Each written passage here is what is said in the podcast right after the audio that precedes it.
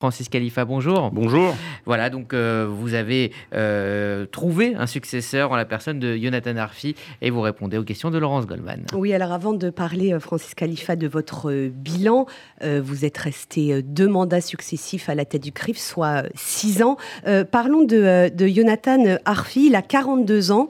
C'est le premier président du CRIF à être quadragénaire. Est-ce que ce rajeunissement, j'imagine que vous le, le saluez, euh, en quoi est-il important et peut-être euh, en quoi est-il le marqueur d'une nouvelle forme de gouvernance au CRIF? D'abord, c'est une bonne nouvelle. C'est une bonne nouvelle euh, d'avoir un quadragénaire qui arrive, qui arrive à la tête du CRIF, la première institution de la, de, de la communauté. C'est une bonne nouvelle parce que ça veut dire que la communauté juive est dans la relève assure la relève dans les institutions.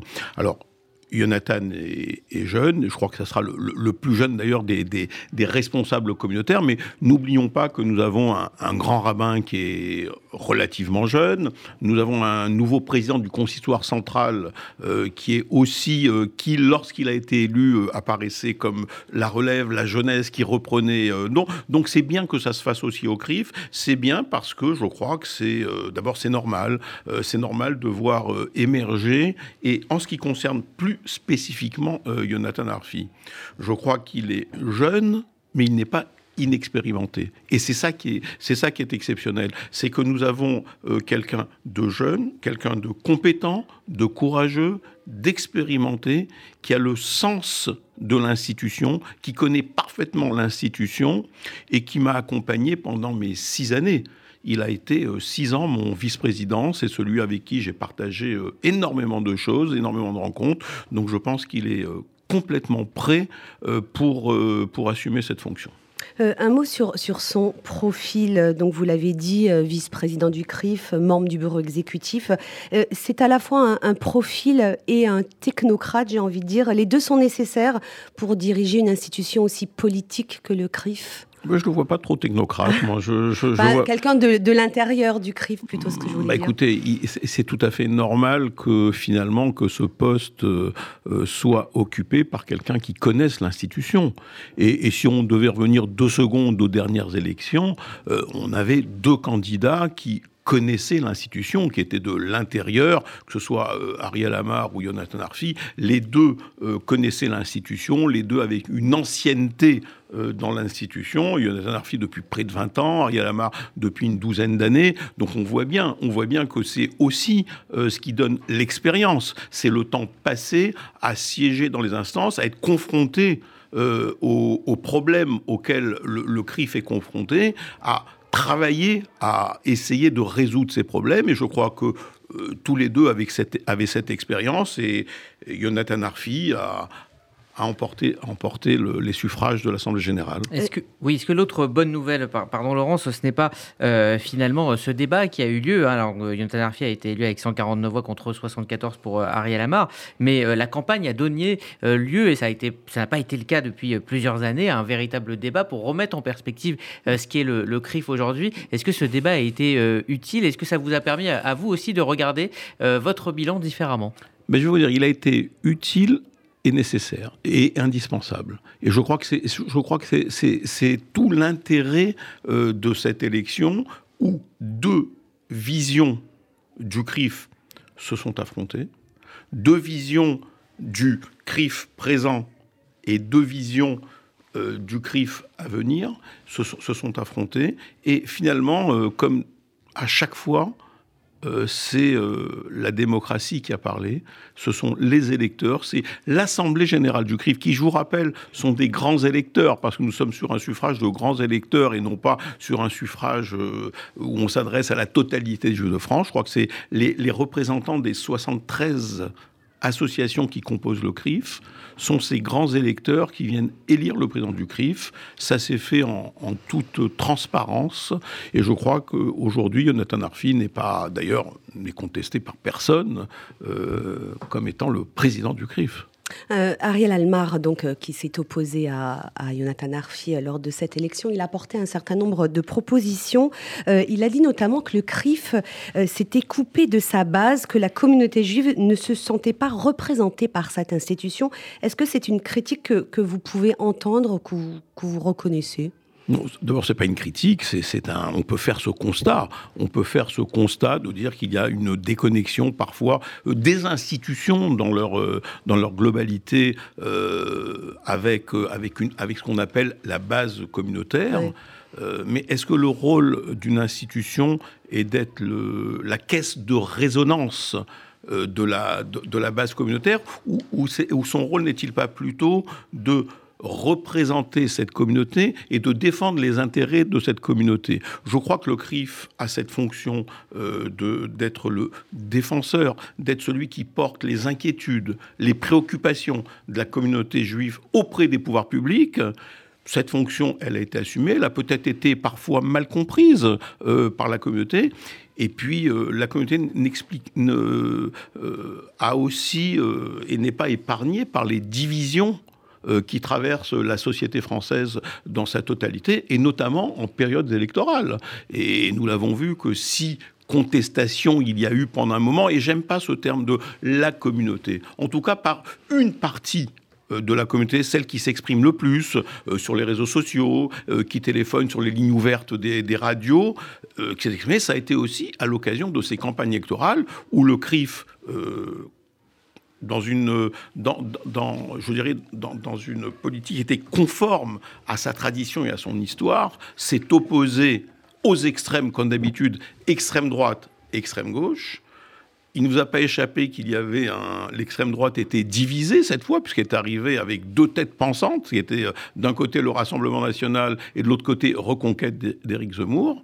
Mais pour nous, c'était des deux côtés, c'était l'extrême droite. Donc nous avons euh, considéré, j'ai considéré, euh, que, d'autant plus après avoir entendu les, premières déclarations du leader de Reconquête, Éric Zemmour, que le CRIF ne pouvait pas, ne pouvait pas moralement ne pas, euh, ne pas s'opposer ne pas s'opposer à ce qui était défendu et ce qui était dit par Éric Zemmour. Mais dans cette optique de représenter euh, la communauté, le fait de fermer la porte à ceux qui étaient euh, sensibles aux idées d'Éric Zemmour, est-ce que justement c'est pas ça qui crée le, décalage? Non, parce que la porte n'a jamais été fermée. La, porte n'est pas fermée. La porte n'est pas fermée. On, nous, nous, sommes aujourd'hui dans une situation où des idées sont mises sur la table, des idées qui sont des idées qui ont toujours été combattues par le CRIF. Et donc nous avons maintenu, maintenu nous notre position. C'est cette petite partie de la communauté qui a évolué et qui a été séduite par des idées qui sont, à mon sens, euh, des idées qui sont euh, au moins dans un second temps qui auraient été nuisibles pour la communauté. Donc il était évident que pour nous, il fallait s'opposer à cela. Euh, venons-en à présent à votre bilan, Francis Khalifa. Deux mandats successifs de trois ans qui s'achèvent à la fin du mois de juillet. Avant d'entrer dans le détail de manière un peu globale, euh, qu'avez-vous appris ou compris au cours de, cette longue gouvernance? Je veux dire, d'abord vous dire que six années euh, passées à la tête du CRIF, c'est six années intenses. Intenses, c'est six années difficiles, des années exigeantes, des années éprouvantes, parce que on a vécu pendant ces six années des moments terribles pour la communauté juive. Euh, je vais vous rappeler quand même euh, que nous avons eu euh, l'assassinat de Sarah Halimi. Ensuite, l'assassinat de Mireille Knoll. Et puis, ces, deux ces deux assassinats ou ces deux un accident mortel et encore un assassinat qui a été Jérémy Cohen et euh, M. Hadjadj euh, à, la Duchère. Donc, vous voyez, déjà avec quelle gravité, avec quelle gravité on aborde, on, aborde ce genre de situation. Mais à côté de ça, à côté de ça, ces années ont été aussi euh, terriblement fortifiantes. Elles ont été enrichissantes, gratifiantes, parce que le CRIF, c'est aussi ça. C'est aussi avoir le sentiment d'œuvrer pour l'intérêt général, d'œuvrer pour la communauté juive. Donc c'est terriblement enrichissant. J'ai, eu l'occasion de, faire des rencontres exceptionnelles. Euh, j'ai rencontré le pape François. Écoutez, ça reste un souvenir très fort pour moi.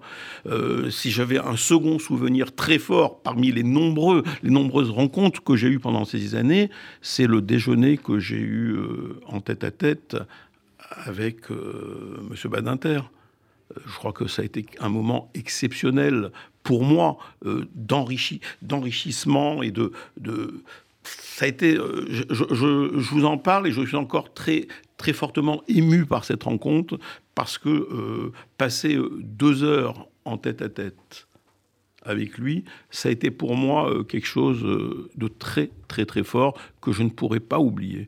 Comme je ne pourrais pas oublier les, les 12 Français juifs que j'ai sans cesse rappelé quasiment à chacune de mes, interventions, qui ont été assassinés en France depuis 2003 uniquement parce qu'ils étaient juifs. Et je peux dire que pour moi, euh, la ligne rouge finalement de, ma présidence, ça a été le combat contre l'antisémitisme. Parce que c'est aujourd'hui, c'est aujourd'hui, c'est le, combat essentiel. C'est le, fléau contre lequel nous devons nous, battre, parce que c'est celui qui détermine l'avenir des Français juifs en France.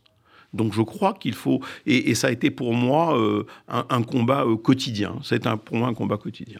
Alors il y a ce rapport euh, publié hier par l'Association juive européenne auquel je voudrais vous, vous faire réagir. C'est un index, un index pardon, qui porte sur 12 pays européens réalisé à partir de plusieurs sondages et d'études. Il évalue la qualité de la vie juive. Alors ce qui ressort de cette enquête pour, pour notre pays, c'est que le gouvernement français a une bonne performance pour les actions menées par l'État en matière de lutte contre l'antisémitisme, mais en même temps, la communauté juive exprime un fort sentiment d'insécurité et d'inquiétude.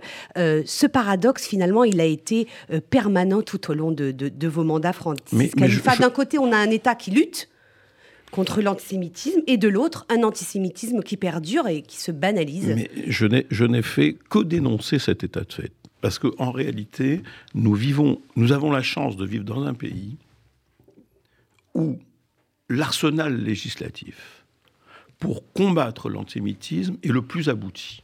le plus Et pourtant, l'antisémitisme progresse, l'antisémitisme tue, l'antisémitisme est quasiment quotidien.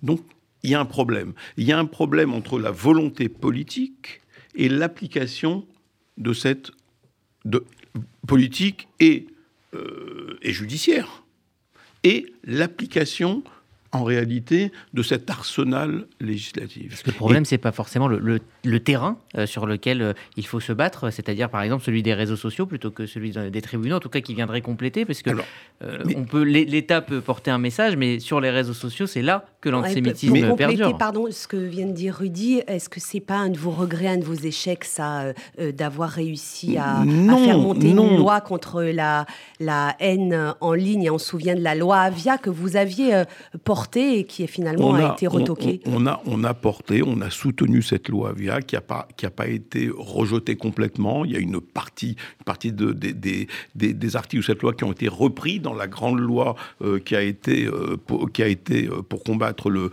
le, terrorisme donc, et le séparatisme, donc la grande loi séparatisme, qui, qui ont été repris dans cette loi. Alors, pas tous, et on, on l'a regretté à ce moment-là, mais je crois que le CRIF a œuvré, a œuvré pendant ces six ans. Euh, je, vous rappelle que euh, j'ai mis en place, j'ai mis en place un observatoire de la haine antisémite sur Internet, qui rend des, et tous les ans nous avons euh, un, état, un état des lieux de cette haine sur Internet. Mais alors on va dire oui, mais c'est un état des lieux. Oui, mais cet état des lieux avait, avait une vertu essentielle.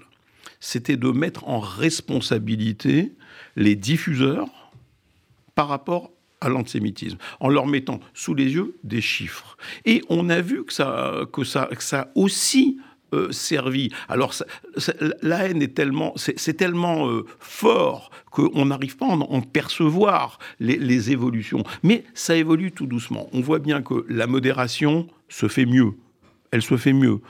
On voit, on a, nous avons au CRIF une relation privilégiée avec, avec les réseaux sociaux, puisque nous sommes des interlocuteurs de confiance et que nous avons une, capacité à s'adresser en direct euh, en direct pour justement faire supprimer les, les, messages qui sont des messages, des messages de haine. Donc on a travaillé sur tous ces sujets, mais nous sommes dans un, un océan euh, de haine. Et c'est vrai que pour arriver à percevoir euh, de façon très claire l'efficacité de ce travail, ben, il faut du temps. Il faut du temps, c'est long, c'est long, mais ça progresse. je veux vous dire que ça progresse et que le CRIF, dans ce domaine-là, œuvre quotidiennement. Quotidiennement, et je peux dire que nous sommes, que nous, que nous sommes, nous faisons partie de ceux, parce que nous ne sommes pas les seuls, qui, feront, qui font progresser les choses dans ce domaine. Et pour ça aussi, je, suis, je suis très fier du travail qui est fait par la cellule digitale du CRIF,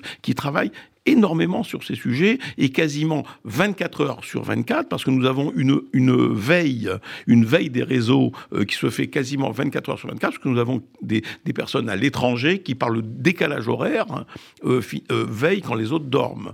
donc on, on, voit bien que le travail se fait. Mais ça c'est un petit peu les choses dont on parle très peu que, les, que les, les auditeurs euh, là qui nous écoutent aujourd'hui ne connaissent pas parce qu'on ne communique pas sur ces sujets-là, parce que euh, l'efficacité commande que l'on ne communique pas trop sur ces sujets-là. L'essentiel, euh, pour moi, ça a toujours été non pas de recevoir les félicitations des uns ou des autres pour le, pour le travail qui était fait et de faire du bruit autour des, petites choses que l'on pouvait faire, mais surtout d'obtenir des résultats, des résultats qui seraient, euh, qui seraient euh, bénéfiques pour l'ensemble euh, de la communauté. Et c'est à ça que j'ai essayé d'œuvrer pendant ces six années. Alors, un sujet sur lequel, en revanche, vous communiquez euh, largement, c'est celui de la politique. Euh, votre commentaire sur euh, les résultats des dernières élections législatives avec cette percée des, extrêmes NUPES que, menée par la France insoumise, de l'autre côté, le, Rassemblement national. Est-ce que vous diriez finalement qu'il y a une normalisation de ces Non, je dirais, qu'il y a une ère, je dirais surtout qu'il y a une ère nouvelle qui s'est ouverte. Une ère nouvelle qui s'est ouverte, et, et, quand je le dis, c'est avec beaucoup de gravité, euh, parce que voir euh, à l'Assemblée nationale euh, une extrême gauche, parce que je crois qu'il faut aujourd'hui, on ne peut pas mettre tout le monde, tout le monde dans le même bateau. Euh, autant avant les élections, il fallait, euh, dénoncer l'alliance euh, des, partis, du Parti socialiste, des communistes, des Verts, avec la France insoumise, mais on ne peut pas dire euh, que le Parti socialiste est un parti d'extrême gauche. C'est un parti qui a gouverné la France, c'est un parti qui peut encore euh, euh, espérer s'il arrive à se redresser, qui a signé pour, pour des idées de, Jean-Luc Mélenchon, qui a, fait une, une, alliance électorale que nous avons condamnée. Et idéologique, et idéologique, mais, mais, je, mais je la crois plus électorale qu'idéologique, parce que si elle avait été idéologique, on n'aurait pas eu autant de groupes parlementaires différents, on aurait eu un groupe parlementaire qui aurait pesé de la force de ce groupe parlementaire. Et on voit bien que ça n'a pas été la volonté euh, ni du Parti socialiste, ni des communistes, ni euh, des écologistes. Donc par contre, ce qui est, grave, c'est que nous avons une véritable extrême gauche. L'extrême gauche de Mélenchon, l'extrême gauche de Bonneau, qui est à l'Assemblée nationale aujourd'hui et qui est puissante à l'Assemblée nationale. Et de l'autre côté, en vis-à-vis, nous avons une extrême droite, celle de Marine Le Pen, qui est aussi puissante à l'Assemblée nationale. Et ça, c'est une vraie inquiétude pour nous. C'est une vraie inquiétude pour nous parce que on se rend compte qu'avec une telle force à l'extrême gauche et à l'extrême droite, les digues sont en train de sauter. Les digues sont en train de sauter, et ce que nous craignons le plus, et ce que moi je crains le plus, c'est que des passerelles commencent à s'ouvrir euh, entre les partis républicains et les extrêmes. Une dernière question, euh, Francis Khalifa, euh, puisque c'est la dernière fois que nous vous recevons sur RCJ en tant que président euh, du CRIF. Qu'allez-vous faire après la fin de votre mandat? Vous, vous continuerez à militer, à être une personnalité engagée dans la communauté juive ou vous raccrocherez les gants? Non, on raccroche jamais les gants. On ne raccroche jamais les gants lorsque l'on a été militant dans cette communauté depuis l'âge de 15 ans. Donc je ne peux pas, je ne peux pas aujourd'hui. Ma vie, c'est la communauté juive. Euh, mon engagement de toujours, mes engagements de jeunesse, mes, mes, engagements plus tard. Et, je peux dire que la, présidence du CRIF a été un aboutissement de ce militantisme, parce qu'avant tout, euh, j'ai toujours été un militant de cette communauté, mais euh, un aboutissement dans la responsabilité, mais pas une fin dans, le militantisme avec mon mandat. Donc au contraire, je crois que je vais mettre à profit toute l'expérience, que j'ai acquise à la tête de, cette institution extraordinaire qu'est le CRIF, institution centrale de la communauté, pour justement continuer, alors sous d'autres formes, euh, à militer. Et puisque c'est la dernière fois euh, que je suis à ce micro en tant que président du CRIF, je voudrais vous remercier, remercier l'antenne de RCJ, d'avoir pendant autant d'années donné la parole, donné la parole au président du CRIF, m'avoir donné la parole pour commenter l'actualité, l'actualité du CRIF et l'actualité nationale. Je crois que vraiment, c'était important. C'était important pour nous et c'était important pour moi de, de le dire à ce micro et de remercier euh, l'antenne, les journalistes que vous êtes et l'antenne de, de RCJ de m'avoir donné la possibilité justement d'exprimer, d'exprimer la vision du CRIF sur la société.